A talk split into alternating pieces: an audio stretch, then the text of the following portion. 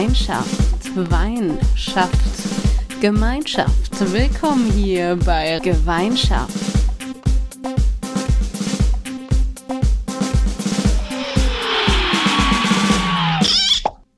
Halli, hallo, hallöchen. Hier ist die Rosa und mit dabei sind die Clara und Sophie. Und ich möchte euch erstmal gratulieren, denn das ist Folge Nummer 10. Wir sind jetzt zweistellig. Uh. Und ich finde, wir könnten erstmal darauf kurz anstoßen. Cheers! Definitiv. Prost! Uh. Ich bin so froh, dass es jetzt alles noch geklappt hat mit uns, denn ihr da draußen müsst wissen, normalerweise sind wir relativ gut organisiert, zumindest vorausschauend organisiert. Doch dieses Mal sind ganz, ganz viele privat, persönliche und dienstliche Dinge dazwischen gekommen, sodass wir fast live aufnehmen. Wir haben deswegen an unserem Format ein wenig geschraubt. Ihr werdet gleich noch herausfinden, wie wir das meinen. Ähm, ich würde sagen, es ist, wird mindestens genauso gut, wenn nicht noch besser. Und man muss sich sich auch zwischendurch ein bisschen verändern. Und für die Jubiläumsfolge kann man ja auch mal ein bisschen was Besonderes machen. Genau, wir wollen euch ja nicht langweilen. Eben. Aber bitte sagt danach, dass ihr diese Folge ziemlich gut findet, aber unser normales Format besser. Weil ich kann schon mal so viel verraten, wir werden ein bisschen weniger gemeinsam quatschen. Und ich muss zugeben, dass mir das schon gefehlt hat. Vor allen Dingen hat es mich viermal mehr Zeit gekostet, weil ich immer so unzufrieden war, dass ich nochmal von vorne angefangen habe. Ja, und ich gucke viel lieber euch als mein Desktop-Hintergrund an, wenn ich rede. Ja, mir ging es ähnlich, kann ich euch sagen. Doch worum geht es überhaupt diese Folge? Vielleicht wollen wir das erstmal verraten. Gute Idee. Mm, nachdem wir ja letztes Mal viel über Wahlen gesprochen haben, also viel über Demokratie, ähm, gab es jetzt auch ein ganz besonderen Tag in, in diesem Zeitablauf der Folge, ähm, nämlich der Antikriegstag. Und deswegen werden wir heute ganz viel über Frieden und gemeinsames Miteinander reden. Und dann nehmen wir euch jetzt mit auf unsere neuartige Reise. Okay, ich weiß, da kommen wir später nochmal zu, aber ich dachte gerade zuerst, als du angefangen hast mit Demokratie und ein ganz besonderer Tag, deine Anmoderation würde in eine ganz, ganz andere Richtung gehen und wir würden uns direkt abfacken und ranten darüber, was für dumme Menschen es einfach gibt. Oh. Äh, ja, okay, da, also ich muss noch einen Schluck trinken, aber dann bin ich bereit, auch darüber zu sprechen. Ansonsten hätte ich auch eine fantastische Anekdote für euch mitgebracht. Dann hören wir erstmal die. Ja, lass mal lieber positiv starten und erstmal die Anekdote. Sehr gerne. Und vorher noch einen Stock Wein, obwohl ich auch da sagen muss, der ist heute nicht gut bei mir. Mal wieder ein schönes Etikett, aber kein guter Geschmack. Ah, Außen hui, innen pfui, sag ich da nur. ja, der schmeckt nach saurer Olive. Mm. Äh, pfui. Ja. Kenne den Geschmack von sauren Oliven nicht, aber es klingt nicht gut. Nein. Es gibt so in Zitrone eingelegte Oliven, so schmeckt der irgendwie. Mm. Mm. Na gut. Nee, ich habe von dem letzten Mal Chardonnay Espresso Zeit noch ziemlich viel Chardonnay bei mir. Hört ihr das? Chardonnay yeah. Espresso Alarm. ich hätte jetzt eigentlich Pause gemacht und dann nochmal angefangen, aber so ist auch okay. Auf jeden Fall trinke ich einen guten Chardonnay und der ist okay. Ich weiß gar nicht, was es ist. Ich glaube, gibt es die Weinart Ricolte? Ricolte? Keine Ahnung. Er ist weiß, ne? Ja, ist irgendein Franzose. und ich fand ihn halt süß, weil dann. Da sind Hühner drauf ja, ein Hahn und eine Henne. Aber der schmeckt halt. Da hat die Familie, wie heißen sie? Nichts gegen euch, Familie Ferry, Ferrand, Farin, kann kein Französisch, aber das könnt ihr nicht so gut. Auch wenn ihr es seit 40 Jahren macht. gut, aber so viel zu meinem Wein. Doch geschimpft. Rosa, was für eine Anekdote hast du uns denn mitgebracht? Achtung, die spiele ich euch jetzt vor. In meinem Anekdötchen geht es um News. Und zwar habe ich letzte Woche da gesessen zu Hause, habe ein bisschen geguckt, was geht in der Welt so ab, was passiert so Neues und bin über diese Geschichte gestolpert, die mich ernsthaft berührt hat und die ich wahnsinnig schön finde. Deswegen will ich sie euch nicht vorenthalten. Es geht um die MV Louise Michel. Das ist ein Schiff und dieses Schiff schippert gerade auf dem Mittelmeer rum und äh, rettet neuerdings Leute. Und wie es zu diesem Schiff kam, ist halt ein wahnsinnig fantastisches Beispiel für, für Hilfe und für Unterstützung und Support. Jeder in seinem äh, Dunstkreis, jede so, wie sie kann und wie viel Elan sie hat. Und deswegen möchte ich sie euch kurz erzählen. Das Schiff wurde mit Spendengeldern finanziert, beziehungsweise von Spendengeld von einem großen Spender. Und zwar ist es der Künstler Banksy. Er hat 2015, 16 Arbeiten gemacht über die Flüchtlingskrise, hat die ähm, Geflüchteten-Situation ähm, dargestellt und damit auch Geld verdient und hat dann eine äh, Kapitänin, die ist früher auch unter Sea-Watch gefahren, beziehungsweise MV Louise Michel gehört jetzt auch zu Sea-Watch mit dazu, zur Crew ähm, und hat eben eine Kap Kapitänin angeschrieben und hat gesagt, ich habe ähm, Arbeiten gemacht mit dieser Thematik und offensichtlich ist klar, ich kann dieses Geld nicht für mich behalten, sondern es muss damit Gutes passieren und es muss damit irgendwas passieren, was die Situation der Geflüchteten ähm, deutlich verbessert und habt ihr vielleicht eine Idee, was man damit machen kann? Und erst hat äh, die gute Pia Klemm sich auch ein bisschen veräppelt gefühlt, hat gedacht, okay, was ist das eine? Haben sie so hin, hin und her geschrieben. Und ähm, ja, er hat dann gesagt, kauf was du willst, mach was du willst und ähm, wir bezahlen das in dem entsprechenden Rahmen. Und so kam es, dass die Sea-Watch-Kapitänin Pia Klemm jetzt unter deutscher Flagge im Mittelmeer fährt. Sie hat sich ein äh, Schiff ausgesucht, das dann restaurieren lassen ähm, und rettet jetzt Menschen. Und warum das in der Presse war, war einerseits, weil es gerade erst gestartet ist. Es ist irgendwie am 18. August erst ausgelaufen, also total frisch noch irgendwie auf der See äh, mit dieser neuen Aufgabe und hat direkt vier Tage später äh, Flüchtlinge schon aufgenommen, gefunden und aufgenommen. Und es kam dann halt so weit, dass sie sogar äh, am 27. August, also erst vor letzte Woche Freitag, ähm, genau in der Zwischenzeit zu unseren Folgen, nämlich ähm, tatsächlich gemeldet hat, dass sie Hilfe braucht, dass das äh, Schiff manövrierunfähig ist, weil so, so viele Menschen aus dem Meer gerettet worden sind, ähm, die alle hilfsbedürftig waren. Es waren Schwerverletzte teilweise dabei, die haben sogar Leichen äh, mit an Bord gehabt und dass sie dringend, dringend Hilfe brauchen. Und das war dann die Sea-Watch 2 ist in die Richtung ähm, geschippert und wollte dann unterstützen. In der Zwischenzeit kam auch die italienische Küstenwache da und hat einen Teil der äh, Geflüchteten übernommen und nach Lampedusa gebracht. Und ich finde, das ist eine wahnsinnig schöne Geschichte, wo man auch nochmal verdeutlichen kann, auch wenn jeder selber irgendwie nicht in der Lage ist, ähm, da mitzumachen, in dem Sinne, dass man irgendwie einen Bootsführerschein hat und seine Bestimmung darin sieht, den ganzen Tag übers Mittelmeer zu schippern, dass man trotzdem helfen kann und dass man die Leute unterstützen kann, die eben ihre Berufung darin sehen, das zu machen und deren Herzblutleidenschaft das ist. Und auch das fand ich richtig schön. Und ähm, wie einfach es auch eigentlich sein kann, mit Geld auch schon Unterstützung zu leisten. Und das ist irgendwie total cool. Ja, und ich fand es mega cool, dass dieses Boot auch nach einer Frau benannt ist. Die äh, Louise Michel gab es nämlich wirklich. Also sie ist nach einer äh, französischen Autorin und Anarchistin benannt. Sie lebte im 19. Jahrhundert und war total für solidarisches Miteinander und eben auch äh, für das Tierwohl und war Lehrerin, war nachher ähm, Rektorin einer eigenen Schule und so weiter. Also es ist auch eine, eine coole, starke Frau, die nicht unbedingt all das vertritt, was ich verkörper, weil mh, mm, Anarchie und so.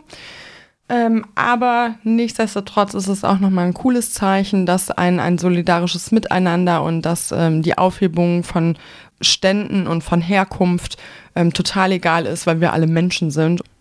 Ja, und das wollte ich euch mitbringen, denn für mich steht das exemplarisch tatsächlich für eine gemeinsame Welt, die versucht, sich gegenseitig zu unterstützen und ähm, würde es Fluchtursachen nicht geben, dann würden diese Menschen nicht ihr Leben aufs Spiel setzen, ähm, um da wegzukommen und sich in Sicherheit zu wiegen und das sich nochmal vor Augen zu führen mit ja einer wahnsinnig privilegierten Sicht auf die Dinge und einer wahnsinnig privilegierten Art und Weise zu leben, einfach immer nochmal im Hinterkopf zu haben, es ist nicht selbstverständlich in Frieden aufzuwachsen und einfach auch nochmal sich bewusst zu machen, wie viele Menschen eigentlich Unterstützung brauchen, ähm, spornt mich nochmal an und ich finde es schön, dass man Leute weiß, die das genauso sehen und die es noch krasser sehen und wirklich all ihr Herzblut da reinmachen. Deswegen. Wahnsinnig viel Liebe ins Mittelmeer, wahnsinnig viel Liebe an die Pia, wahnsinnig viel Liebe auch an den Künstler, denn ähm, sein, seine Einnahmen irgendwie komplett zu spenden, ähm, ist, glaube ich, auch nicht selbstverständlich. Und von daher freut mich das total. Und, boah, das hätte ich fast vergessen. Dieses Schiff wurde halt komplett restauriert und überholt und also die Dinge gemacht, die man so an Booten machen muss, die schon älter sind und äh, jetzt neue Aufgaben kriegen. Und der Banksy ist danach gekommen, hat es angepinselt oder angesprüht oder so ähnlich. Auf jeden Fall dem einen Farb Touch und ein bisschen Kunst verliehen. Nämlich hat er ein Knallpink genommen, hat es so angesprüht, hat äh, den Namen auch drauf gemacht und da ist ein Mädchen drauf mit einer Schwimmweste und das finde ich ein wahnsinnig cooles Motiv. Es sieht fresh aus und ähm, das gefällt mir ganz gut, muss ich sagen. Ich finde, das Schöne an der Geschichte von Banksy ist einfach, er ist eine Einzelperson und trotzdem konnte er mit seinem Beitrag super viel erreichen jetzt. Natürlich hat er auch äh, ungewöhnlich viele Ressourcen im Vergleich zu jetzt jedem Otto-Normalbürger. Aber also ich finde einfach trotzdem, dass es mega cool ist. Und auch bei mir im Freundeskreis hat sich jetzt so der Gedanke entwickelt, dass man unbedingt was machen muss. Und daraus ist die Idee entstanden, einen Verein zu gründen. Der Verein sammelt Kunstwerke, Produkte, also handgemachte Unikate von Künstlern und Leuten, die einfach gerne Handarbeiten machen. Und die werden dann äh, auf eine Internetseite gestellt und dort die Erlöse, die dann für die Produkte erzielt werden, die werden komplett gespendet. Das heißt, der Verein Handmade Help, der jetzt vor ein paar Monaten gegründet wurde, kümmert sich komplett um die Internetseite, um die Abwicklung, sozusagen den Verkauf und dann auch die Spendenabwicklung und äh, sorgt dafür, dass die Künstler, die Spender und alle miteinander verbunden werden. Und das finde ich mega cool. Also wir haben unterschiedliche Spendenzwecke. Zum einen kann man an Sea-Watch spenden, aber auch an Mare Liberum und an Ärzte ohne Grenzen. Und wir versuchen damit halt auch einfach einen kleinen Teil ähm, von diesem sehr, sehr großen, komplexen Thema irgendwie ein bisschen zu unterstützen.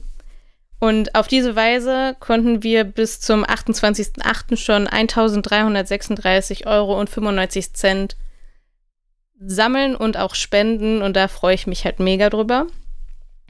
Jeden äh, 20. Tag im Monat, also ist es bald schon wieder soweit. In 19 Tagen könnt ihr wieder auf die Seite handmadehelp.de gehen und mal stöbern, was es da aktuell so gibt. Es sind immer wieder neue Künstler dabei mit anderen verrückten Kunstwerken und Produkten. Manche sind mehr dekorativ, andere sind super anwendbar. Es gab mal Stifte, es gab Kleidung, alles Mögliche für den eigenen Bedarf. Einfach mal angucken, bisschen stöbern und vielleicht findet ihr ja auch was. Oder wenn ihr einfach nur von der Idee überzeugt seid und cool findet, was da passiert, könnt ihr auch einfach so eine kleine Spende dalassen. Darüber freuen wir uns natürlich auch. Und jetzt weiter. Ja, und ich kann auf jeden Fall nicht gendern, habe ich gerade gemerkt, weil ich die ganze Zeit nicht gegendert habe. Das tut mir sehr leid. Das hole ich natürlich nach. KünstlerInnen, SpenderInnen und alle anderen, wo ich das innen vergessen habe. Und alle anderen innen. Aber ich finde, für diese Sache ist es okay. Danke. Das stimmt auch. Ja, und ich muss auch tatsächlich äh, direkt einen Shoutout hinterher schmeißen für Handmade Help, weil da gibt es wirklich ziemlich tolle Sachen. Zwei davon zieren auch schon meine Wände in meiner Wohnung und zwei die Hälse von Kindern in meinem privat-persönlichen Umfeld. Also es lohnt sich auf jeden Fall da vorbeizuschauen, weil da gibt es wirklich richtig, richtig schöne Dinge, die man zeitgleich auch für guten Zweck holt direkt. Genau, und da habe ich mich sehr gefreut, als ich äh, gesehen habe, dass du da äh, bei uns fündig geworden bist, liebe Clara. Ja, es gibt ja auch sehr, sehr viele tolle Dinge. Ich hätte auch noch sehr viel mehr kaufen können, aber irgendwann dachte ich mir, ich weiß gar nicht, wohin mit dem ganzen Zeug, was ich da kaufen wollen würde. Und dann überlasse ich das ja je lieber jemandem, der was damit anzufangen weiß. Und mittlerweile genau. sind es auch nicht mehr 19 Tage, ne? Huhuhu. Der Countdown tickt. 18, genau.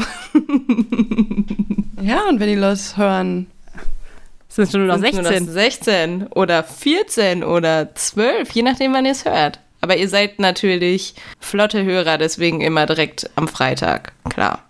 Klar. Aber da sind ja auch immer noch Sachen da, bevor die neuen Sachen kommen. Also auch wenn ihr direkt nachdem ihr die Folge gehört habt oder jetzt kurz auf Pause klickt und direkt reinguckt, werdet ihr bestimmt auch noch irgendwas finden. Das denke ich auch. Aber es ist eine wirklich schöne Geschichte mit diesem Schiffer. Ja, definitiv. Mhm. Ein paar positive News muss es ja auch geben in dieser Zeit. Ja, das stimmt. Ich war anfangs ganz verwirrt, weil ich hatte das erst nur auf so einem großen Bildschirm bei Nachrichten ohne Ton langlaufen sehen und auf Twitter Fotos davon gesehen und dachte zuerst, es wäre einfach irgendeine Kunstaktion mal wieder von Bensky, weil der das ja auch ganz gerne macht und fand das schon ganz cool, dass er halt seine Reichweite nutzt, um auf die Problematik im Mittelmeer aufmerksam zu machen. Aber als ich dann gesehen habe, wie er seine Reichweite und seine finanziellen Mittel wirklich nutzt, da war ich dann, auch wenn ich ihn nie zu Gesicht bekommen werde und nie mit ihm reden werden kann, ein bisschen verliebt tatsächlich. Mhm. Ja. Oder sie. Man weiß ja nicht. Ist es ein Mann? Ist es eine Frau? Ist es nichts von beidem? Who knows, who knows? Vielleicht ist es auch ein Kollektiv. Oh Gott. äh, ich möchte dann auf das Kollektiv ihn oder sie trinken. Ich möchte auf Pia trinken. Ich möchte auf Handmade Help trinken. Und ich möchte sowieso immer gerne trinken. Da bin ich dabei. Prost. Ja. Cheers. Da ich mein Glas, was ja letzte Folge aufgrund meiner Überschwänglichkeit in Mitleidenschaft gezogen wurde, nicht aufgeben möchte, weil tatsächlich mein Herz daran hängt, klingt bei mir das Anstoßen heute leider nicht so schön, weil es halt einfach nicht mehr klingt, das Glas. Aber es läuft nicht aus. Und solange es nicht ausläuft, trinke ich weiterhin daraus. Dann äh, kann ich nochmal für dich anstoßen. So. Ja, vielleicht können wir dir auch nur so ein Glas, wo du nur mit anstößt, dahinstellen. Also du trinkst aus dem Guten und hast dann nur ein separat, mit dem du richtig emotional anstoßen kannst. Ich hätte wohl auch noch andere Weingläser. ah, Erwachsenenwohnung, ne? Ach, da war ja was, stimmt. Ich habe sogar so richtig fancy Weingläser mal geschenkt bekommen wo man den wirklich wahren Weingeschmack draus schmeckt und den einzig wahren, weil die irgendwie so eine Form haben, dass das ganz, ganz besonders ist. Und die sind auch, als ich da mal nachgeguckt habe, ziemlich teuer. Und da steht dann in der Beschreibung auch drin, um festzustellen, wie gut diese Gläser sind, soll man unbedingt sein nächstbestes Weinglas nehmen und den gleichen Wein daraus trinken. Und ich saß so zu Hause mit einer Freundin und meinte, ja, können wir ausprobieren. Das nächstbeste Weinglas, was ich habe, ist halt ein einem großen schwedischen Möbelhaus für 95 Cent. okay, das eine Glas kostet das 25-fache davon, aber der Geschmack ist bestimmt vergleichbar. Aber hast du was geschmeckt? Nein. Jetzt weiß ich auch nicht, ob ich unbedingt die krasse Weinsommeliöse Sommelierin Sommelier bin. In aber Verkosterin. Weinkennerin. das meinte ich. äh, bin aber wieder die Person, mit der ich es probiert habe. Und ich habe es auch noch mit mehreren anderen Personen auch probiert, um zu wissen, ob da ein Unterschied ist. Aber es hat niemand was geschmeckt. Aber alleine sagen zu können, ich habe so krasse Gläser, ist halt mhm. in gewissen Kreisen bestimmt auch was wert. Ja. Ja, und sehr erwachsen. Ja. Rotary und Lion Club lassen grüßen. Also ich merke schon, du bist bald weg. Was? Öffnet dir Türen überall hin, zum Rotary, zum, zu den Lions. Du wirst nachher richtig in die Elite der Gesellschaft ja, ja, ja. eingeführt.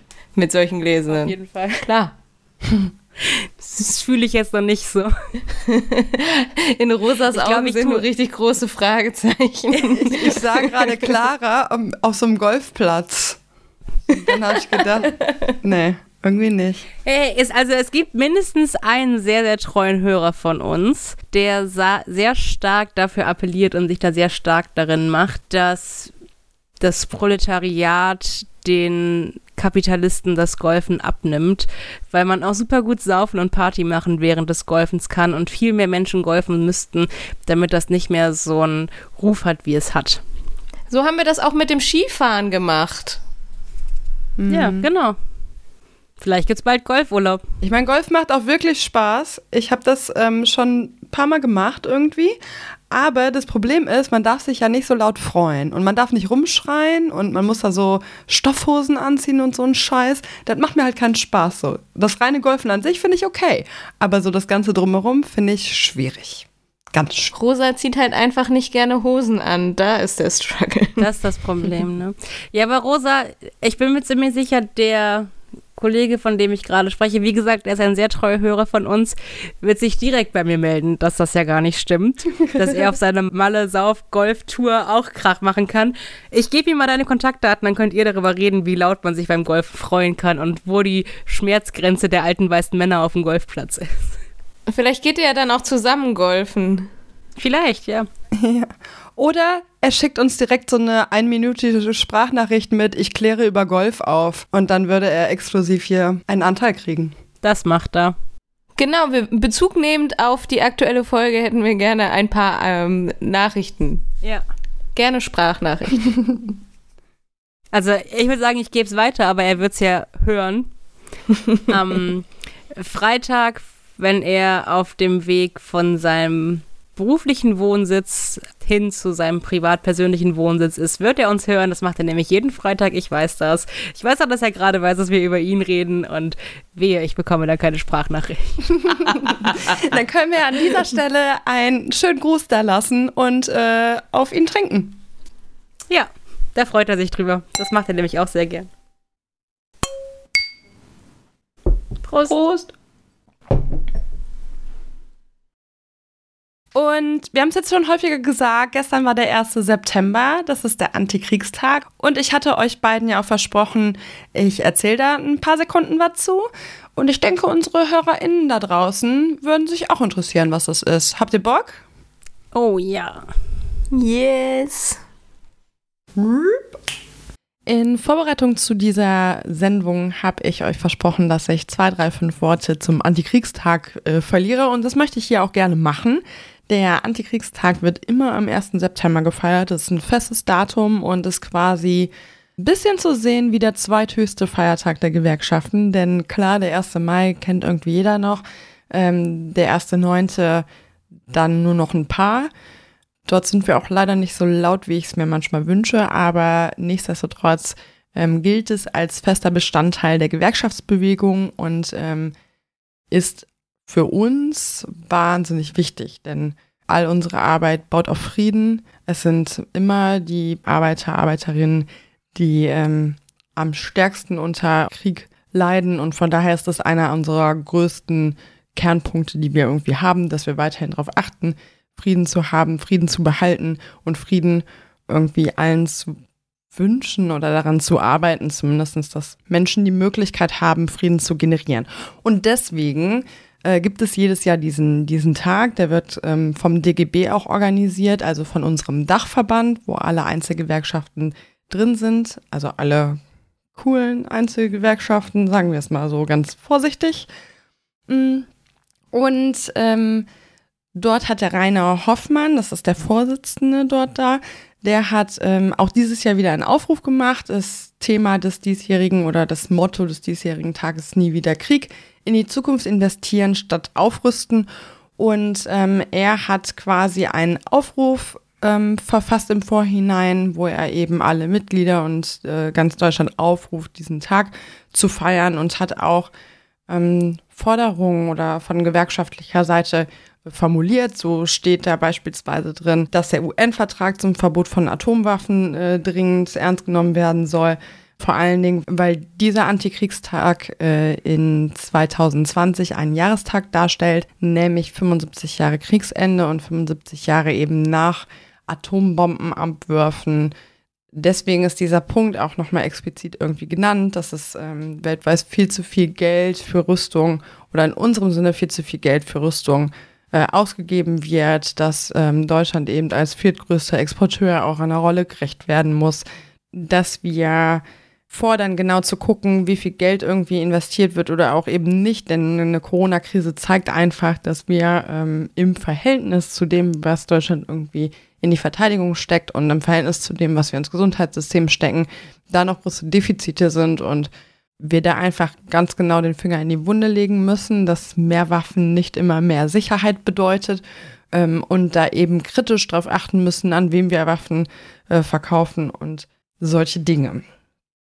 In dem Aufruf erklärt Rainer auch, dass der DGB an der Seite der Friedensinitiative Abrüsten statt Aufrüsten steht und eben Seite an Seite ganz viele tolle Aktionen vor Ort machen will, um auf diesen Tag nochmal aufmerksam zu machen, um tatsächlich das Erinnern wachzuhalten und um nie wieder Krieg, nie wieder Faschismus weiterhin mh, mm, zu leben.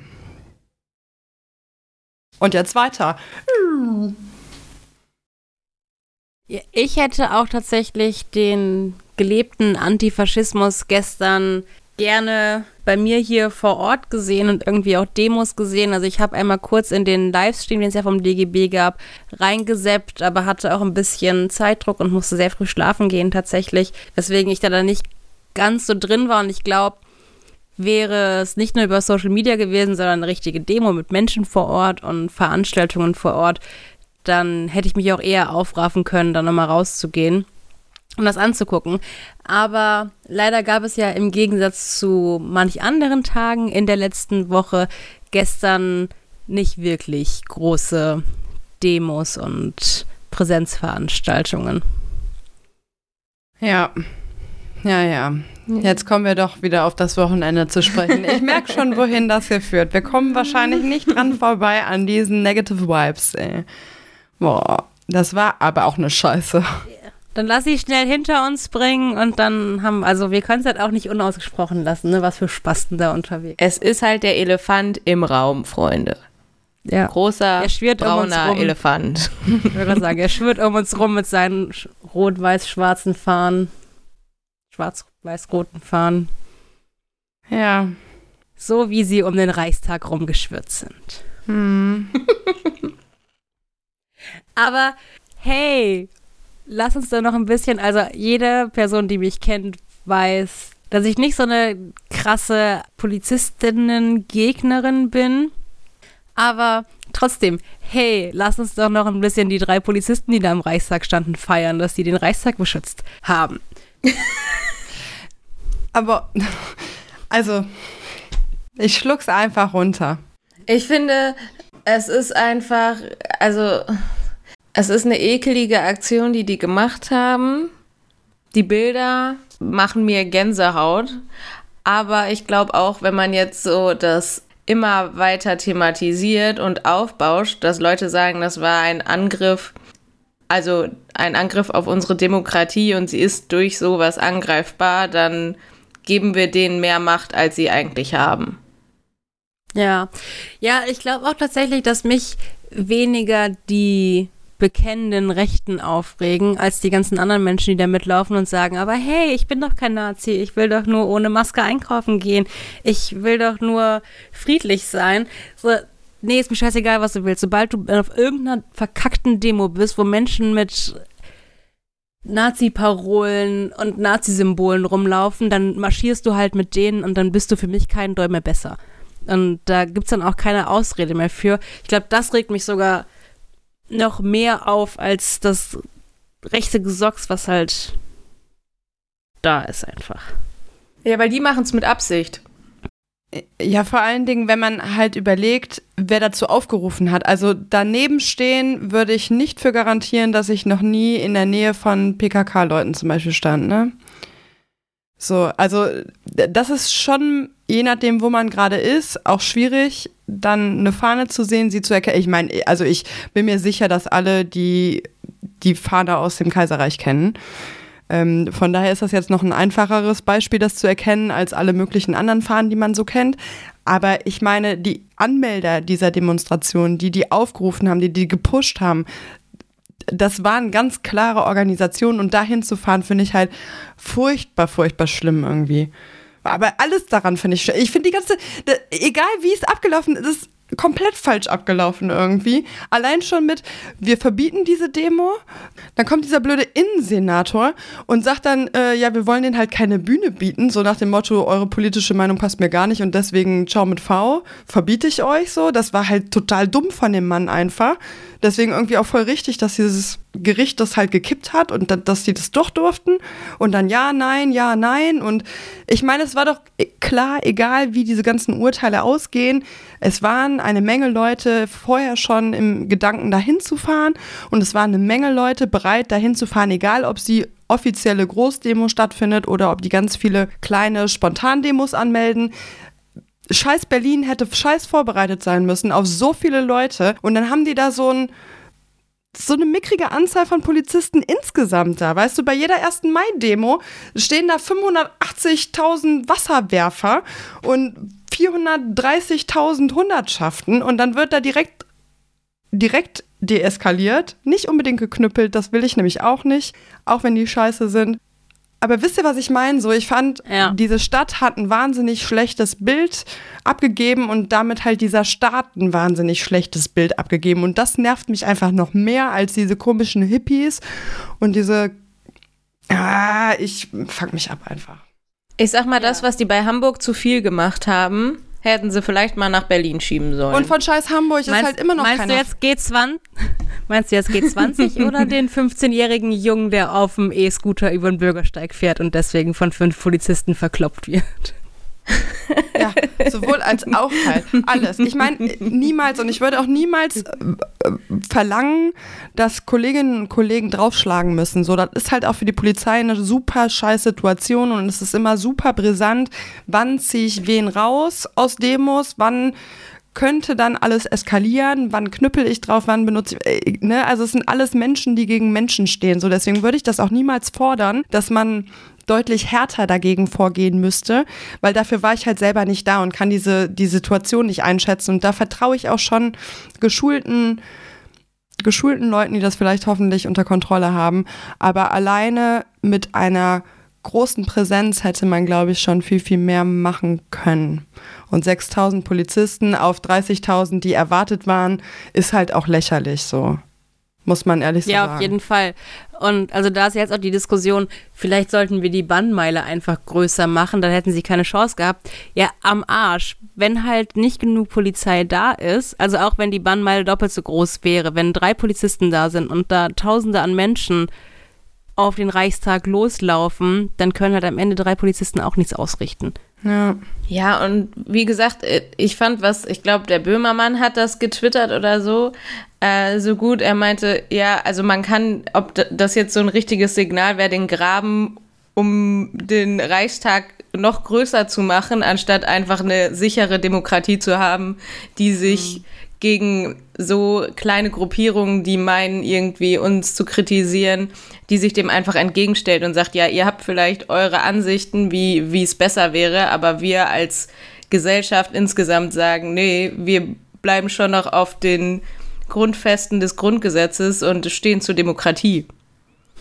Apropos Grundgesetz, habe ich vorhin noch eine Pressemitteilung gelesen oder ein Tagesschau-Pop-up, dass der Pressesprecher von Querdenken jetzt bekannt gegeben hat, dass sie äh, das Grundgesetz neu schreiben möchten, dass sie irgendwie eine Veranstaltung machen mit mehreren Bühnen in Berlin, wo dann drüber diskutiert werden kann und dann wirklich demokratisch das Grundgesetz abgestimmt wird, damit Deutschland endlich aus der Besatzung rauskommt. Boah, Aber hey, nein, aus. das sind keine Rechten, diese Menschen. Lass mal überlegen, nee, lass mal abwarten, was sie zu Gleichstellung schreiben. Ob sie auch eine tatsächliche Gleichstellung fordern oder ob sie die schon sehr klar formulieren mit, die Frau erzieht die Kinder Kinder und äh, der Mann geht arbeiten. Mal schauen. Meinst du so Ich glaube eher, in diesem äh, Grundgesetz wird nur über Männer geschrieben und Frauen einfach gar nicht erwähnt. Identitäre Bewegung. so, das, äh, ja, naja. Love Antifa, äh, nee, Hate Antifa, Love Blowjobs. So, mhm. die, diese Richtung wird es wahrscheinlich werden, mhm. denke ich. Ach, was mich einfach so genervt hat und ich hatte halt Sonntag so einen richtig schwermütigen Tag, muss ich gestehen. Es war, ich bin ja, mh, mm, in so manchen schwierigen Telegram-Gruppen unterwegs, manchmal, um einfach mal zu lesen, stimmt das so, wie das die Presse irgendwie sagt oder nicht. Ne? Und es gibt halt auch eine von diesem Mönchengladbach. Und da gibt es halt, wir haben hier halt so einen wirklich blöden Mann. Der Dominik Röseler, der ist so richtig schwierig, der macht hier auch immer schon so scheiß Aufmärsche. Und er war mit dabei bei dem Sturm auf den Reichstag. Ich meine, letztendlich sind da ein paar komische Leute hingegangen, haben sich auf die Treppen gesetzt und fertig. Ne? Also es war ja jetzt auch nie so eine richtig bremsliche Situation. Aber allein sein blödes Selfie-Video zu sehen, wie er sich abfeiert und denkt, er wäre der allergrößte Mensch der ganzen Welt und die würden für das ganze Volk irgendwie sprechen, das hat mich so, so traurig und so wütend gemacht einfach. Und, und vor allen Dingen, die haben es ja Wochen vorher schon angekündigt als den Sturm auf den Reichstag, deswegen heißt es ja irgendwie so. Und ich meine, das war das war 45 halt die Befreiung von den Faschisten. Und jetzt benutzen es Faschisten, um wieder dahin zu laufen, so. Und das finde ich einfach wahnsinnig frech und finde ich wahnsinnig unfair gegenüber allen noch überlebenden Opfern der Shoah, über, gegenüber allen Hinterbliebenen und Fam also ich, nee, ich red mich schon hier wieder in Rage. Nee. In Rage. Aber ich glaube, da sind diese neuen rechten Gruppierungen auch gar nicht so schlecht drin. Begriffe, die eigentlich nicht unbedingt ihrem Weltbild gepasst haben oder Ausdrücke, Sprüche, die ursprünglich genutzt wurden, um genau das Gegenteil auszudrücken, was wofür sie jetzt nutzen. Dieser Satz ergibt, glaube ich, keinen Sinn mehr, aber ich hoffe, ihr wisst mal noch, was ich meine. Die nehmen halt gerne Sätze an, die genau das Gegenteil haben wollten. Soll, aussagen sollten, wie sie sie jetzt nutzen. sie geben Aussagen neue Bedeutung. Also sie ja. deuten gerne Wörter oder Sätze in ihrer Bedeutung um. So. Ist das das, was du sagen wolltest? genau das, ja. Ja, und das finde ich einfach scheiß frech.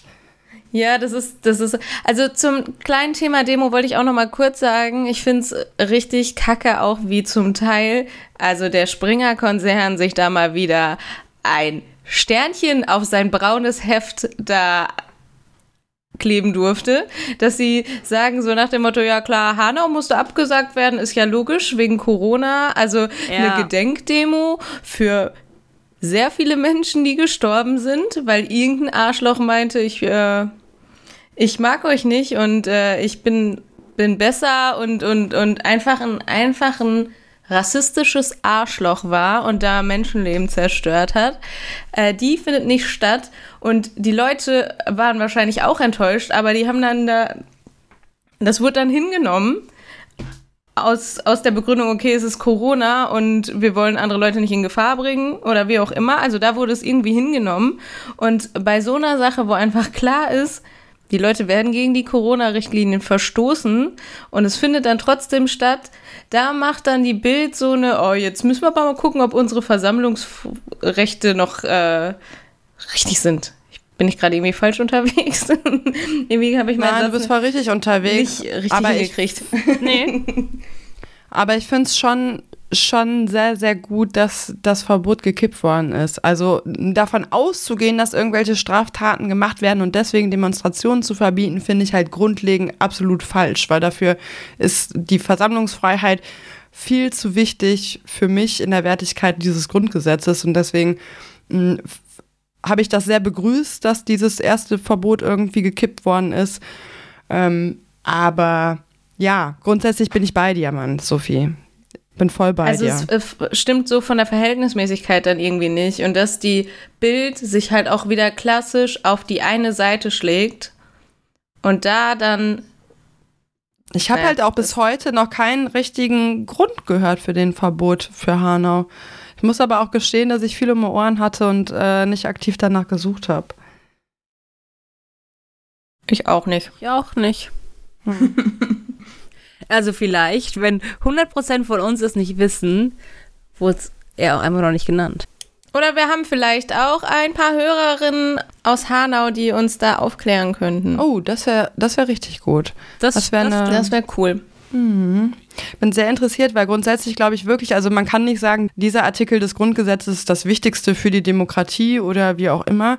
Aber die Versammlungsfreiheit ist für mich, wenn wir auch jetzt nochmal auf diesen Antikriegstag zurückkommen, nochmal auf Friedensprozesse zurückkommen und so weiter, tatsächlich eine, eine der wichtigen Artikel dieses Gesetzes, die wahnsinnig schützenswert auch sind. Ne?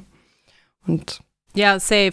Und ich weiß, ich glaube, Steinmeier und Maas haben es auch beide gesagt, dass die Stärke in unserer Demokratie ja auch darin besteht, dass wir es als Demokratie aushalten, was da so ein paar Deppen machen und dass sie es auch aushalten müssen, wenn sie ihr demokratisches Recht in Gebrauch nehmen, um unsere Demokratie anzuzweifeln und mhm. zu gefährden. Aber das, was Sophie eben auch schon mal gesagt hat, dass wir halt einfach nicht uns zu schwach machen lassen dürfen von so ein paar Hyopies, die da rumlaufen und einfach lauter sind als die vernünftige Masse, die zu Hause bleibt und halt nicht kuschelnd durch Berlin rennt. Hm. Das ist alles ein bisschen verflixt. Ich würde gerne mein Glas auffüllen. Ich auch.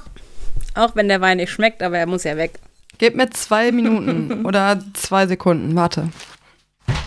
Wie unvorbereitet ist Rosa denn? Ich habe meine das geht gar Flasche nicht. einfach direkt hier. So, ich bin zurück. Seid ihr schon fertig? Habt ihr schon getrunken? Yes! Nein! Okay. Was eine Frage. Puh, Bisschen Antritt haben wir schon noch. Glück gehabt. Diese Wohnung ist einfach zu groß. Ja, Großgrundbesitzerin Rosa. Prost. Prost. Übrigens. Haben wir jetzt wirklich auf dich gewartet, damit du ohne uns trinkst? Stößchen. Das ist so die doppelte Unverschämtheit. Großgrundbesitzerin und dann trinkt sie auch noch, ohne mit uns anzustoßen. Sorry, ich war so richtig außer Atem. Da habe ich gedacht, erstmal trinken. Sorry.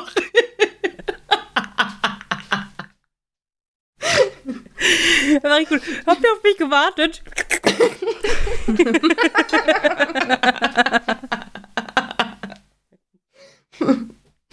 na gut, na gut. Können wir wieder über was Schönes reden, bitte? Das macht mich, macht mich echt ein bisschen schwermütig. Vielleicht über bessere Demos? Mm. Jetzt möchten wir euch noch gerne äh, vorstellen, was am heutigen Tag, an dem wir aufnehmen, mal passiert ist. Und zwar haben wir heute den 4.9. Und wir haben in letzter Zeit schon viel über Demonstrationen geredet. Es ist ein super wichtiges Thema, weil Versammlungsfreiheit natürlich eins der Grundrechte ist, die wir haben, die wir auch in Anspruch nehmen wollen. Und wo wir einfach super empfindlich sein müssen, auch wenn das unterdrückt wird, weil wir sind nun mal in einer Demokratie in der Versammlungsfreiheit gewährleistet sein muss, aber gleichzeitig muss auch gewährleistet sein, dass solche Demonstrationen sicher sind. Und damals haben sich Leute nämlich dafür eingesetzt, dass sie in der damaligen DDR eine friedliche Demo machen können und sich für ihre Reise-, Presse- und Versammlungsfreiheit eingesetzt. Damals waren es circa 1200 Teilnehmer, die dort gegen das Regime, also gegen die Regierung und für ihre Grundrechte eingestanden sind. Damals entstand auch dieser Ausspruch, wir sind das Volk, der jetzt halt immer mehr von den extremen Rechten genutzt wird, um zu zeigen, ah ja, da läuft genauso was Schlimmes ab wie damals, obwohl das natürlich total irreführend ist, weil sie eher mit ihren Bewegungen dahin gehen, unsere Grundrechte zu beschneiden und sie anhand ihrer politischen Ideologie nach rechts zu verschieben, was natürlich super kritisch ist zu sehen. Und jetzt weiter. Aber, Sophie, die Montagsdemos haben dafür gesorgt, dass die Mauer gefallen ist? Ich dachte immer, das wäre David Hasselhoff gewesen.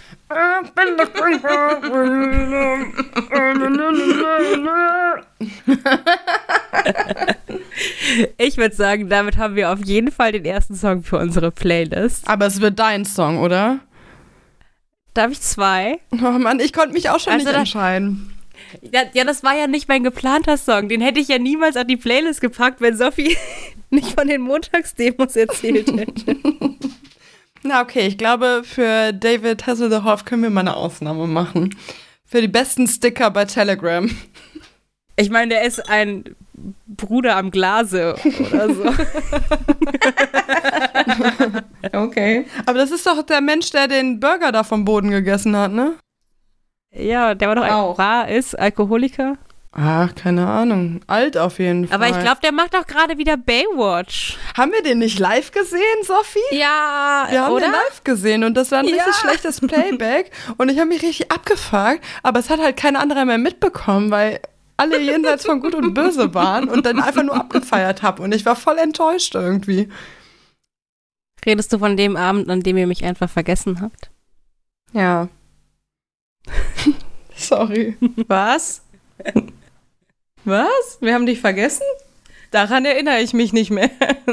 Ja, das war ein blödes Missverständnis irgendwie.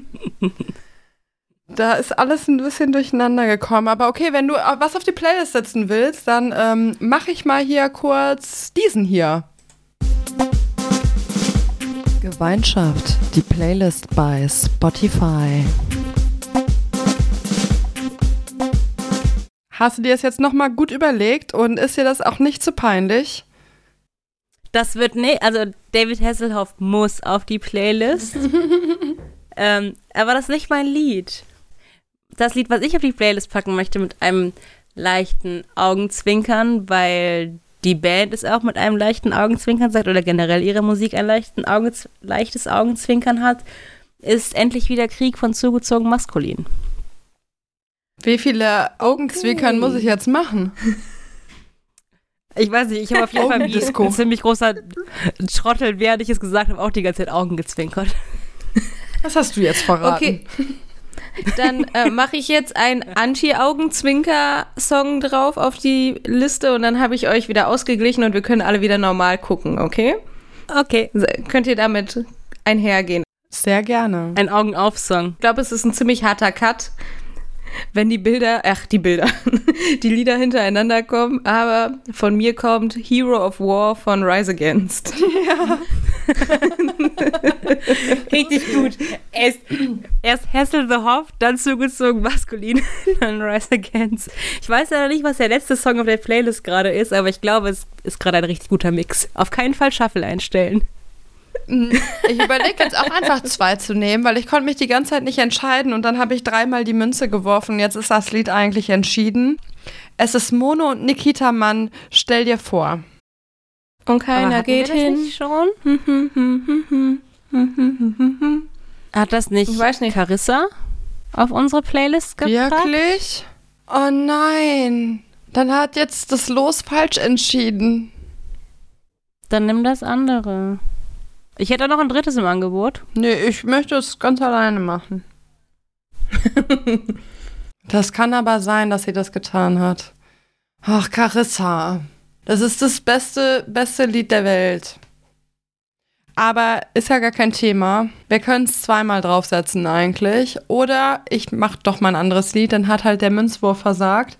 Mm, Es ist nämlich von ZSK Kein Mensch ist illegal und das fand ich nämlich ganz schön im Zuge von Flüchtlingen und Geretteten. Und ja, das ist auch ein sehr gutes Lied. Das stimmt. Sie- ich hätte dir sonst von äh, Delay Light Your Fire noch vorgeschlagen. Oh, auch gut. Ah, uh. Das wäre auf jeden Fall cooler für diesen Vierer-Mix. Das auf jeden Fall. Mm. Okay, ich nehme beide. Okay. Sophie, hast du auch noch ein zweites Lied? Weißt du, nur weil ich die Jetzt- jetzt Einzige bin, sammeln die wir, hier jetzt wir. treffen kann. ich habe mich hier Ich hatte meine Entscheidung, aber dann kamst du mit der Mauer und dann war Hessel so Hoffmann einfach in meinem Ich habe gar nichts von der Mauer gesagt. Ich habe einfach nur DDR gesagt und schon warst du bei der Mauer. Ja, das, ist dein, halt dein schrankiges ganz- Denken in ganz- deinem Kopf. ganz, ganz, ganz weite Connection, die ich dahergeholt habe. Ganz weit. Oh Mann. Stimmt, wenn, wenn man sonst von DDR spricht, denkt man an blühende Wiesen und Freiheit und Reisen in die Ferne. Solange es in den Ostblock war, easy. Nackt vor allen Dingen, ne? ja, das auch. Reisen an Ähm. Südstrände. ja, gute Frage. Mir fällt gerade jetzt so spontan kein zweiter Song ein, den ich direkt so voller Emotions raushauen kann. Ja, muss ja auch nicht. Dann würde ich sagen, lassen wir dich noch kurz überlegen, wenn wir gerade schon beim Ostblock waren. Weil ich habe euch noch eine Geschichte mitgebracht, die auch irgendwie mit dem Ostblock zusammenhängt. Dann spiele ich sie ab. Moment.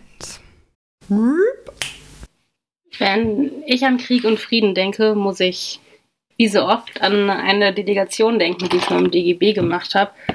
Und zwar war ich im Sommer 2017 mit einer ganz kleinen Delegation aus NRW in Armenien, um uns da über die Gewerkschaftsarbeit, insbesondere über die Gewerkschaftsarbeit der jungen Beschäftigten in Armenien auszutauschen, weil Armenien ein ganz großes Problem hat, dass junge, gut ausgebildete Menschen ins nahe Europa gehen nach ihrer Ausbildung und da ihren Lebenstraum verwirklichen, die Jobs annehmen, die sie haben möchten und eben nicht in Armenien bleiben. Und deswegen ja der Nachwuchs in Armenien einfach nicht gefördert werden kann. Daneben haben wir uns auch viel mit einem Krieg beschäftigt, in dem Armenien immer noch steckt. Armenien ist im Krieg mit dem Aserbaidschan, mit seinem Nachbarland. Und zwar geht es da um die Region Bergkarabach. Bergkarabach ist die Grenzregion zwischen Armenien und dem Aserbaidschan. Und schon seit 1918 hat Krieg darüber geherrscht, welchen, zu welchen von beiden Ländern gehört diese Region eigentlich.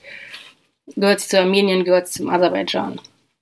Dann während der Sowjetunion, wo Aserbaidschan und Armenien beide dazugehört haben, war ja der Krieg so ein bisschen auf Eis gelegt, weil es dann eben die Sowjetunion gab, die über beiden stand und sie eh keine autonomen Staaten mehr waren. Dann aber zum Ende der Sowjetunion hin, ab 1988 ungefähr, ging der Krieg und der Streit um die Region Bergkarabach wieder los. Zu wem gehört sie eigentlich? Und dieser Konflikt ist bis heute nicht geklärt. Und während der Delegation hatten wir auch wieder Gespräche darüber, sind auch in die Grenzregion gefahren. Und ich bin da ganz oft auf Unverständnis gestoßen und hatte auch ganz oft Unverständnis, weil der Staat Armenien möchte eine sehr dolle Stärke gegenüber dem Aserbaidschan ausdrücken. Und sie drücken das so aus, indem man, wenn man in die Grenzregion zieht, gewisse Vorteile bekommt. Das heißt, man kriegt Steuervergünstigungen und Nachlässe. Und man kann in der Grenzregion auch studieren. Und wenn man da studiert, bekommt man eine Jobgarantie, wenn man sein Studium erfolgreich abgeschlossen hat und muss auch im Gegensatz zu anderen Universitäten in Armenien keine Studiengebühren bezahlen. Und das fand ich immer ein bisschen merkwürdig und habe dann auch so nachgefragt, wie sieht das denn eigentlich aus so hier im Kriegsgebiet? Also ist das wirklich ein aktiver Krieg oder sagen die beiden Länder, wir befinden uns im Krieg und haben halt irgendwie Streit, aber es wird nicht aktiv Krieg geführt. Und die Antwort waren immer so, nee, nee, hier ist schon eigentlich täglich Schusswechsel. Aber so schlimm ist das nicht. Also ist schon lange niemand mehr gestorben.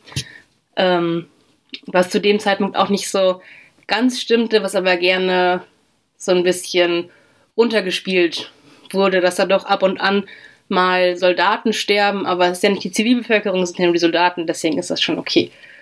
Und ich habe das dann immer nicht verstanden und habe denen dann auch immer wieder gesagt, so, hey, ich wohne auch äh, an einer Grenze von Deutschland und wenn Deutschland jetzt plötzlich mit den, mit den Niederlanden Krieg haben sollte, dann wäre ich so, hey, wenn ihr Aachen haben wollt, nehmt Aachen. Auf keinen Fall werde ich hier hinziehen. Und Köln ist mir irgendwie auch noch zu nah an der Kriegsregion. Ich ziehe in Osten oder nach Bayern oder so. Aber auf keinen Fall würde ich mir Geld geben lassen, um da wohnen zu bleiben, nur um die Stärke meines Staats auszudrücken. Und das hat dann wiederum auf ganz dolle Unverständnis auf der armenischen Seite gesorgt, weil ähm, einerseits vertraut die Bevölkerung von Armenien dem Staat gar nicht so sehr, weil es eben Armenien irgendwie nie so lange als autonomen Staat gab. Also jetzt halt auch seit, der seit den Anfang der 90er.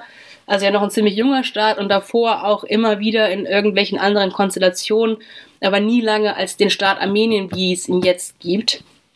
Deswegen vertraut die Bevölkerung ihnen, wie gesagt, irgendwie nicht so richtig. Aber andererseits sind sie auch super stolz darauf, dass es jetzt wieder den Staat Armenien gibt und dass sie Armenier und Armenierinnen sind und in diesem Staat leben, weswegen sie diesen Stolz und Stärkeakt vom Staat schon ziemlich gut verstehen und auch voll hinterstehen.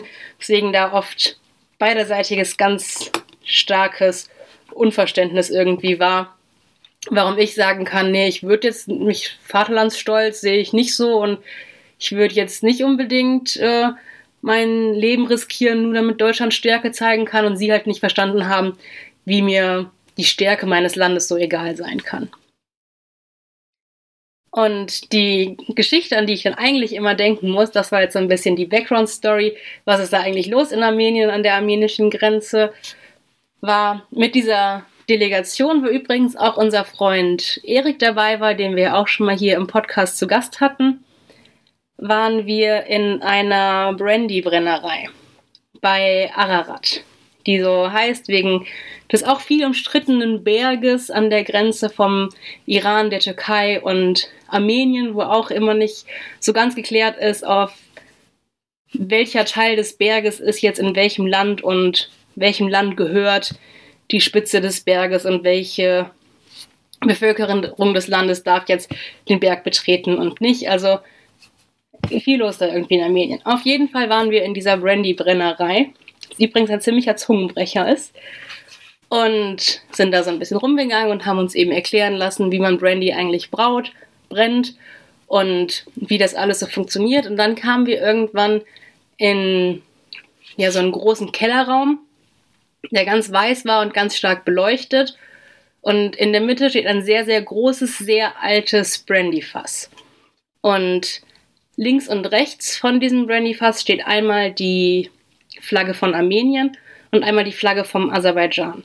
Und dieser Ort in der Brennerei von Ararat ist die einzige Stelle in ganz Armenien, wo es die Flagge vom Aserbaidschan gibt. Weil eben sonst gesagt wird, wir sind im Krieg mit diesem Land und werden auf keinen Fall die Flagge irgendwie aufhängen, diesem Land auf jeden Fall keine Bühne bieten. Aber hinter diesem Fass steckt eine ziemlich schöne Geschichte und das ist das Friedensfass.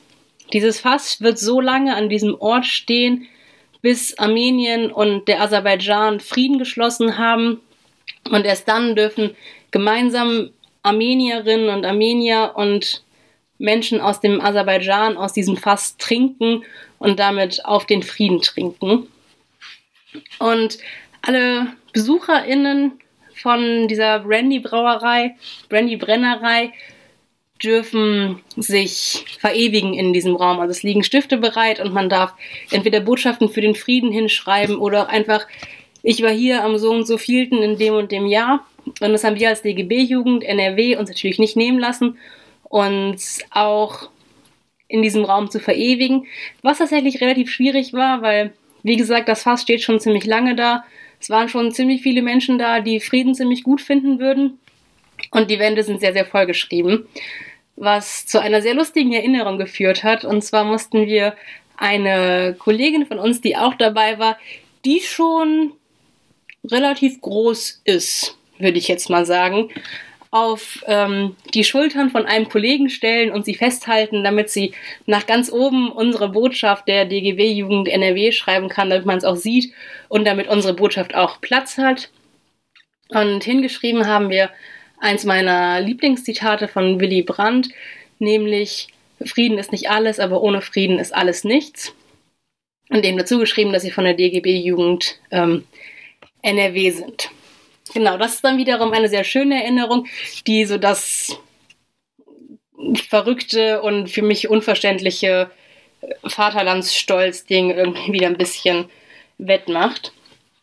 Und generell war diese Brennereibesichtigung auch ziemlich witzig, weil wir haben dann halt auch so Flaschen gesehen und Armenien hat eine eigene Schrift, die ist so ähnlich wie Kyrillisch, aber ist nicht exakt Kyrillisch. Und dann wurde uns erklärt, dass sie eigentlich sagen, dass sie Cognac machen. Sie dürfen aber nicht sagen, dass sie Cognac machen, weil Cognac eben nur aus Cognac in Frankreich kommen darf. Deswegen verkaufen sie Brandy. Und dann musste die, äh, unsere Guide schon so ein bisschen lachen und hat uns dann gesagt, aber ich verrate euch ein Geheimnis. Nach Europa und Amerika verkaufen wir Brandy, hier in Armenien und nach Russland verkaufen wir Cognac, weil die Franzosen können unsere, Schra unsere Schrift ja eh nicht lesen. Dann fällt ihnen ja nicht auf, dass wir verbotenerweise Cognac verkaufen. Genau. Das ist das, woran ich denke, wenn ich an Krieg und Frieden denke, die für mich verrückte Vorgehensweise von Armenien in einem Krieg Stärke auszustrahlen. Und jetzt weiter. Was für eine richtig nette Geschichte, ey. Das ist wie im richtigen Leben so. Man säuft sich ein und dann ist man wieder Freunde. Und ich finde, vielleicht könnten die das jetzt schon öffnen, um überhaupt einen Friedensvertrag zu schließen. Oder, oder wie sehe ich das hier? ja, fände ich auch. Und wenn die schon dabei sind, ihren Friedensbrandy oder auch Cognac, je nachdem, wie sie ihn nennen wollen, zu trinken, könnten sie ja auch unseren Merch dieser Folge Gib mir das M, gib mir das E, gib mir das R, gib mir das C, gib mir das H, H, H. Merch verwenden. Und diese Folge haben wir passend zum Frieden. Wie könnte es eher sein? Wir nutzen keine Tiere als Merch, also ist es nicht die Friedenstaube. Es ist natürlich die Friedenspfeife, weil wenn alle Menschen zwischendurch mal ein bisschen die Friedenspfeife zusammenrauchen würden in mit Zaubertabak drin oder auch ohne Zaubertabak mit normalem Tabak drin, dann wären sie vielleicht alle ein bisschen entspannter. Und vielleicht hätten wir da ein bisschen weniger Krieg auf der Erde. Oh, das wäre voll schön. Eine richtig gute Vorstellung. Obwohl Rauchen natürlich sehr schlecht ist. Wir müssen es ja nochmal der Fairness halber sagen, bevor Sophie wieder die, die Böse ist und darauf hinweist. Ähm, wir finden natürlich auch, Rauchen ist keine gute Sache. Mm, so ein bisschen, so ein bisschen Shisha oder so ein bisschen Pfeife. Okay, wir machen die Friedenswunderkerzen an. Klar. Ja, aber ist das, was von der Wunderkerze wegkommt, das will ich auch nicht inhalieren. Nee, ich auch gar nicht. Aber ist ja auch egal. Also wenn es nur um Krieg und Frieden geht, so, dann kann man auch mal rauchen. So. Das stimmt. Und vielleicht gibt es ja auch so in Zeiten der Digitalisierung, also es gibt auch mittlerweile diese komischen E-Clips oder wie die heißen, diese komischen Zigaretten, die man in so einen Minicomputer steckt und daran zieht und dann verbrennen die auch nicht mehr richtig, sondern verdampfen nur und sind nicht mehr so schädlich. Vielleicht gibt es das ja auch als Friedenspfeife. Du meinst hm. das, wo es so aussieht, als würdest du an einer ähm, Festplatte nuckeln?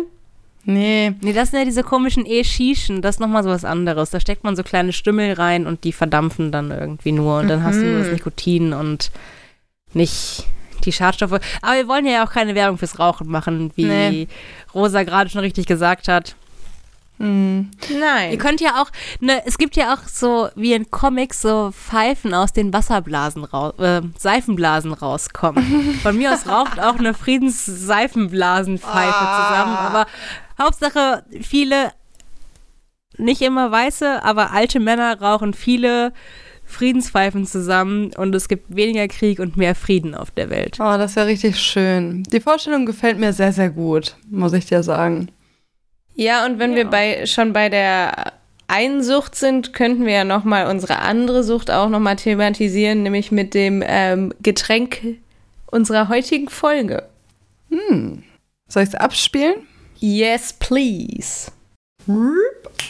Und beim Thema Nie wieder Krieg möchte ich auch ein bisschen an die Versöhnung appellieren. Und wir hatten hier im Podcast auch schon einen internen Streit. Das muss man nochmal ähm, aufs Tableau bringen und sagen, da müssen wir auch selber nochmal dran arbeiten. Wir haben immer wieder Diskussionen hier geführt, die ausgeartet sind. Und das möchte ich endlich beilegen. Und zwar mit dem heutigen Getränk der Folge, und zwar dem Költ.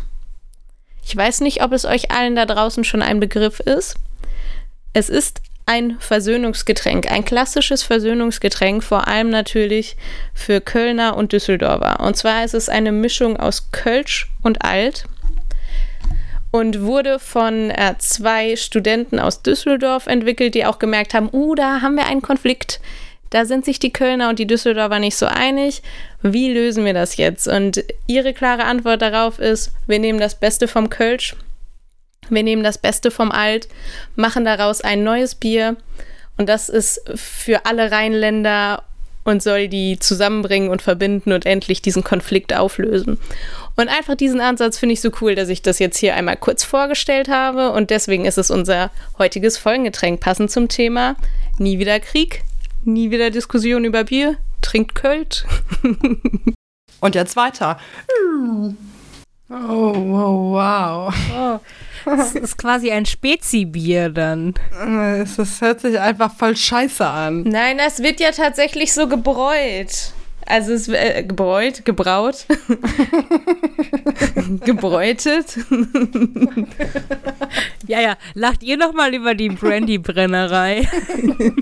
Aber ich möchte kurz zu meiner Verteidigung sagen, dass es schon, äh, wenn man sich mal so die Folgen und die Bierdiskussionen durch den Kopf gehen lässt nochmal, dass es schon ganz, ganz eindeutig war, von welcher Biersorte hier der Angriffskrieg war und von welcher Seite nur die Verteidigung kam.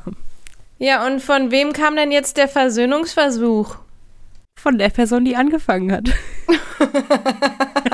Wow. wow. Also, ich- ich finde den Gedanken hinter diesem Folgengetränk sehr gut. ja. Aber ich kann es mir bei bestem Willen nicht vorstellen. Bei bestem Willen nicht. Ja, da bin ich bei dir, Rosa. Also grundsätzlich bin ich auch dabei. Netter Gedanke. Aber ich glaube, es schmeckt halt einfach nicht. Kann man, ich glaube, dann könnte man eher Killepitch und Cabernet zusammenkippen und daraus einen Schnaps machen. Wobei, ich sage auch mal ganz ehrlich, jetzt mal sehr vorsichtig auch formuliert. Ich war ja in äh, Köln und habe dort Altbier aus einer Kölner Brauerei getrunken. Mm, Ich habe noch nie Kölsch in einer Düsseldorfer Etablissement gebraut gefunden. Das stimmt, aber ich habe in Düsseldorf schon mal an einem Fortuna Düsseldorf Kiosk äh, Kölsch in Flaschen gekauft. Ah, ah. da war die Verbindung total schlecht gerade. So, und jetzt, ich finde, wir müssen der Sache einfach mal eine Chance geben. Also, wenn ich hier diesen Online-Auftritt lese, dann ist es ein obergärig gebräutes, gebräutes, ich sag jetzt nur noch gebräut, ich kann nicht mehr gebraut sagen, äh, und süffig würzig, ja? Und das, das klingt doch nach was Leckerem. Das stimmt, ja, aber in, in meinem Kopf ist es halt genauso, als würde ich Pilz und Schwarzbier zusammenkippen. Das Nein. schmeckt halt auch nicht. Nein. Aber es wird ja nicht einfach zusammengekippt, das ist ja ein Produktionsprozess. Okay. Und die sind ja auch wirklich beide obergärig normalerweise gebraut und so. Also ich kann mir das schon vorstellen, dass das funktionieren könnte. Ich finde, Sophie, um der des Friedens Willens, nächstes Mal, wenn wir uns sehen, hast du wohl drei Flaschen Kölsch dabei. Ja, das kommt aus das Monheim, will ich also aber eigentlich. meinen. Äh, also, ich meine, wenn die liebe Clara vielleicht mal nach Düsseldorf kommt, fährt sie ja theoretisch da vorbei. Wo vorbei? An Monheim. Hm. Ach, an Monheim. Jo. Ich dachte auch gerade so, Mannheim? Moment, hä? Mannheim. Was hat Mannheim jetzt? okay. Liegt dann auch richtig großer Umweg. Okay. Ja, das stimmt. An, an Monheim komme ich vorbei. Dann, wenn wir uns mal wiedersehen. Ja, ansonsten muss ich mal researchen, wo es das hier äh, einzukaufen gibt. Dann äh, kann ich auch noch mal gucken. Ja. Boah, ich musste mich gerade erstmal setzen, Leute, ne? Ich bin hier für diese Partei und für diese Kommunalwahl so viele Zeitungen verteilen gegangen, dass mir jetzt meine Füße wehtun. Oh, ich hab's schon auch schwer. Aber in elf Tagen wird deine Mühe belohnt, hoffnungsvollerweise. Hoffentlich. Also an alle HörerInnen da draußen, die in NRW wohnen und noch vor dem, was, 13. oder so Mhm. Jo. das hören, geht wählen und wählt was Gutes. Bitte. Das stimmt. Und für alle, die, ähm, Also, ich habe schon gewählt. sehr gut, da wollte ich auch gerade drauf zu sprechen kommen, für alle, die Briefwahl beantragen wollen, aber Angst haben, dass wenn sie jetzt den Brief wegschicken, dass sie Briefwahl beantragen wollen. Man kann auch einfach an wahlamt die Stadt, in der man wohnt, äh, .de schreiben, dass man Briefwahl beantragen möchte mit Namen, Anschrift und Geburtsdatum, wird der Prozess sofort in die Wege geleitet und man bekommt die Briefwahlunterlagen nach Hause geschickt, ohne dass der eine Postweg noch mit drin ist. Und dann sind sie auf jeden Fall noch rechtzeitig da. Kann ich nur empfehlen. Also ich habe äh, am Sonntag meine Briefwahlunterlagen äh, gewissenhaft ausgefüllt und dann direkt zum Briefkasten gebracht. Und ich hatte einen äh, sehr schönen Briefkasten. Auf dem einen stand Liebesbriefe und auf dem anderen stand Drohbriefe. Und dann habe ich mir überlegt, oh, was ist jetzt so, so Wahlunterlagen? Ist das so eine Drohung von wegen, ihr müsst jetzt regieren, wenn es so ist, wie es ist? Wer hoffentlich dann drankommt, oder ist es ein Liebesbrief an die Demokratie und ich habe mich für Zweiteres entschieden. So. Oh. Sehr gut, sehr gut. Sweetheart, Sonst wäre es auch ein, ein, ein Drohbrief an alle Reichsbürger. Das ist auch natürlich auch eine Option. Aber ich konnte nicht in beides gleichzeitig werfen. Ich musste mich für eins der beiden Fächer entscheiden. Das stimmt. Ja, zerreißen wäre ziemlich blöd gewesen. Äh, taktisch unklug, ja. Und dann drücke ich unseren Freundinnen und Freunden ganz doll die Daumen, nämlich Ünsal, den wir hier schon gehört haben, und Caro, die wir hier schon gehört haben.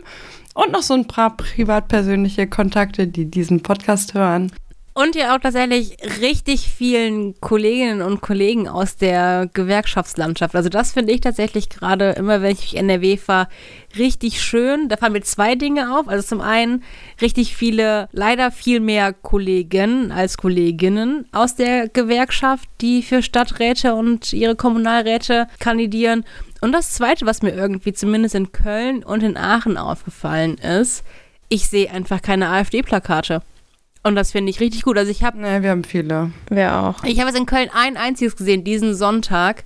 Und davor weder in Aachen noch in Köln ein einziges AfD-Plakat, was mich immer sehr freut, aber mich dann auch wieder ein bisschen abgefuckt hat, weil ich dann dachte, ist es jetzt von denen so eine arrogante Masche, so wir müssen keinen Wahlkampf betreiben und werden trotzdem gewählt, Die hängen erst. weil sie treten auf jeden Fall an. Also, ich habe auch gedacht, erst es kommt gar nichts. In Düsseldorf habe ich es bis jetzt auch noch nicht so gesehen. Aber in meiner privat persönlichen Heimat sind die jetzt vor einer Woche gekommen und sie hängen sehr hoch. Also die hängen sowas von hoch, nämlich genau aus Angst abgerissen zu werden. Und Ja. ich denke, deswegen Ja, wurden die auch so spät aufgehangen. Ja, ja, genau. Die haben bei uns auch erst seit einer Woche, anderthalb. Also wir haben auch in, in Mönchengladbach viel NPD tatsächlich. Äh, die hingen von relativ Anfang an. Jetzt nicht mehr so. Aber AfD ist erst so seit einer Woche ungefähr und die haben halt auch sich tatsächlich unter die alten oder die anderen Parteien gehangen und dann quasi mit ihrem Plakat alles hochgeschoben. So, das wird halt auch richtig räudig, die eigenen Plakate wieder abzuhängen, damit man eben keine Ordnungsgelder und so zahlen muss. Und ja, ich weiß es nicht so genau. Es ist schon schwierig. Aber wo du gerade, abgesehen von der Kommunalwahl, gerade Kolleginnen, äh, Kollegen, aber wenige Kolleginnen sagst, ich habe vorhin die Nominiertenliste für den Comedy-Podcast-Preis hier gesehen und es waren nur Podcast-Kollegen. Und ich möchte jetzt einen kleinen Shoutout an einen sehr berühmten weiblich besetzten Podcast, nämlich äh, Herrengedeck machen, äh, weil die haben nämlich unser Folgengetränk gekapert. Die Oh. haben den äh, Lillet Wildberry von der letzten Folge äh, für sich entdeckt. Und ich möchte sagen, äh, wir können gerne auch mal zusammen drauf anstoßen, falls ihr da Bedarf hättet. Ich würde sagen, das machen wir dann schon mal prophylaktisch, oder? ja. Wobei ich mir das auch, auch, also es wird eine richtig lange Folge dann, ne? Also das ist dann Oh nicht Gott. die kurze und die lange Das Folge, stimmt. sondern die richtig lange Folge, wenn wir auf einmal die ultra lange. Aber ich hätte Das auf jeden stimmt. Fall auch schon Facts zu erzählen, so. Ich kann ganz viele Facts eigentlich über mich zu Definitiv. erzählen. Auf jeden Fall. Aber ich muss auch noch einen kleinen Shoutout machen, wenn Sophie da gerade schon bei ist. Auch für eine Frau, auch aus äh, dem Comedy-Bereich, die gerade auch für den Comedy Grand Prix, Comedy Preis oder so nominiert wurde. Was auch immer da gerade los ist. Äh, Hazel Brugger. Die hat äh, meine Familie gerade sehr glücklich gemacht. Denn mein Bruder hatte eigentlich meine Mama für morgen für einen Auftritt von ihr in Köln eingeladen. Jetzt fängt mein Bruder aber ein berufsbegleitendes Studium an und hat morgen seinen ersten Vorlesungstag und hat ihr dann bei Instagram geschrieben, so, hey Hazel, kann leider nicht kommen, gibt es irgendwie die Möglichkeit, die Tickets zu tauschen? Du würdest meiner Mama und mir voll den Gefallen tun. Und dann hat sie ihm geantwortet, dass sie ihn sehr gerne auf die Gästeliste packt mit seiner Mama für heute, während wir aufnehmen, wenn er ihr verspricht, dass er die Tickets für Donnerstag an irgendjemanden weitergibt, der richtig, richtig Bock hat, die Show zu sehen. Nein. Was für eine gute Aktion ist das denn? Mega, Mega. geil. Voll Ja. cool. Und das ist voll cool, weil die äh, nehmen das Programm jetzt auf mit der ähm, hier Bild- und Tonfabrik. Ah. Voll gut. Mega nette Version. Tropical. Whoop. Ja, das fand ich wirklich richtig, richtig nett. Mein Bruder hat sich halt wirklich einen Ast abgefreut und ich glaube, meine Mama noch mehr, weil sie hat mich schon gefragt, ob ich mir nicht Freitag Urlaub nehmen kann und dann Donnerstag runterfahren kann, damit sie die Show noch sehen kann. Aber so ist eine viel, viel bessere Lösung. Voll gut, ey. Ja, richtig gute Frau. Richtig viele gute Frauen hier heute mal wieder. Ja, es gibt sehr, sehr viele gute Frauen. Man muss sie nur auch ein bisschen lassen, gut zu sein. Ja, und ein bisschen mehr Beachtung schenken. Ich kenne nämlich noch um einiges mehr witzige Podcasts von Frauen als Herrengedeck. Mm. Uns zum Beispiel.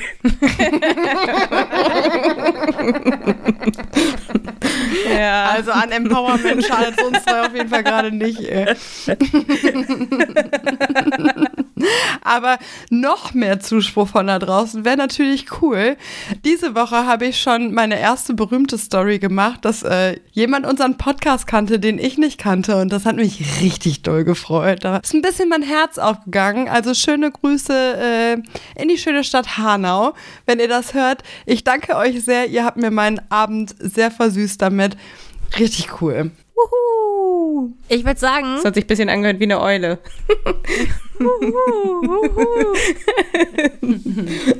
ich würde sagen, damit haben wir doch eigentlich voll die schönen Sachen, mit denen wir unsere HörerInnen jetzt ins Wochenende und zu Chardonnay Espresso schicken können. Ja. Oder?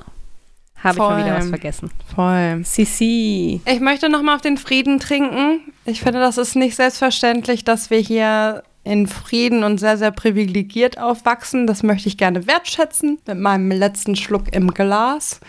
Ich hoffe, dass wir weiterhin Menschen oder noch mehr Menschen mit offenen Armen empfangen, weil ich glaube, wenn die EU ihre Flüchtlingspolitik mal ein bisschen überdenken würde, dann würden nicht so viele Menschen tatsächlich auf dem Mittelmeer auch ertrinken.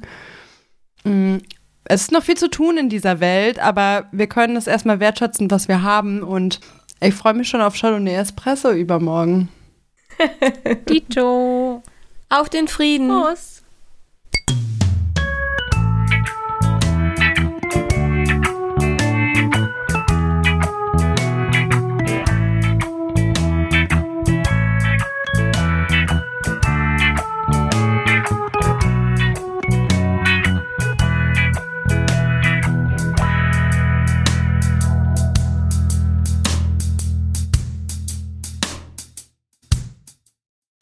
Ist das Eis vegan?